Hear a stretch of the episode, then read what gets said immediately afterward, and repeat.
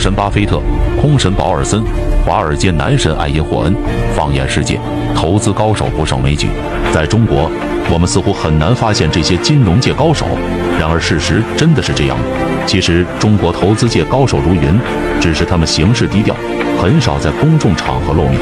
今天向大家介绍中国投资界的十大巨匠，他们个个战绩彪炳，经历传奇。点赞关注，下面开始。第十位，傅海棠，农民，养过六年猪，种过棉花大蒜。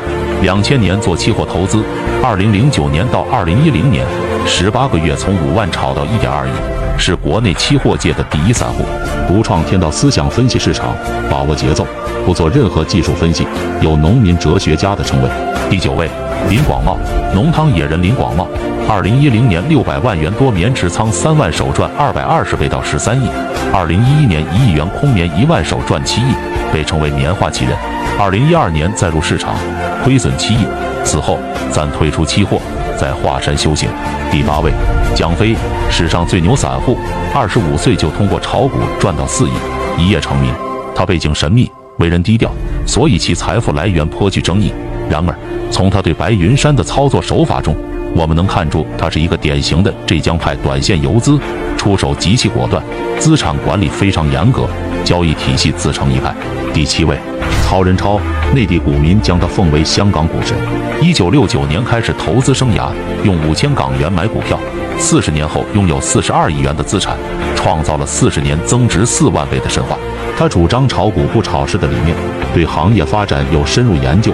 可惜的是，二零一四年患上淋巴癌。于二零一五年二月去世。第六位，裘国根，七十亿身家，学院派出身，人大经济学硕士。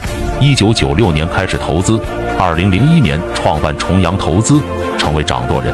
无论股票、期货、债券市场，我们都能看到他的身影。最擅长投资组合，旗下基金产品年化收益率高达百分之二十五。第五位，赵丹阳，人称私募教父。一九九四年出国从事投资和贸易，一九九六年回归国内市场，二零零七年、二零一四年两度狙击 A 股，震惊股票圈。他擅长研究基本面，对上市公司财务报表能做出精准的判断。李大霄曾将他的交易逻辑与巴菲特、索罗斯相提并论。他以卓越的投资业绩被业内人士称为中国私募教父。二零零八年。他以二百一十一万美元的天价竞拍到二零零八年巴菲特慈善午餐的机会，而被人所熟知。第四位，张磊，一级市场投资狂魔，是高瓴资本的创建人，管理的资产规模达三百亿美元。他投资过的项目包括腾讯、京东、摩拜、滴滴。崇尚守正用奇，弱水三千，但取一瓢的投资哲学。目前。他的基金是亚洲最大、业绩最优秀股权管理基金。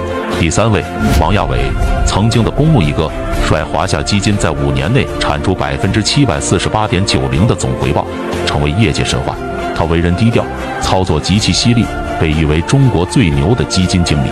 然而，由于他操作风格过于果敢，二零一六年旗下基金表现令人唏嘘，王亚伟掉下神坛。但如今他涅槃重生，携二百四十亿规模基金卷土重来，年化收益超百分之七十，重回巅峰。第二位，葛卫东，江湖人称葛老大，两千年做期货，数次爆仓，一度轻生。二零零四年阅读大量巴菲特书籍，使其领悟投资真谛，操盘能力迅速提升。近六年年均收益率百分之一百二十，如今坐拥一百五十亿资产，荣登胡润财富榜第二百一十六名。第一位，徐翔，曾经的私募一哥，人称宁波涨停板敢死队总舵主，十七岁带三万入市，顶峰时曾经管理近二百五十亿资产，傲视群雄。A 股从不缺少传奇，除了上面这些大佬，历年来也诞生了不少游资代表，收录更多投资大师与一线游资的语录、心法干货，已整理到主页橱窗。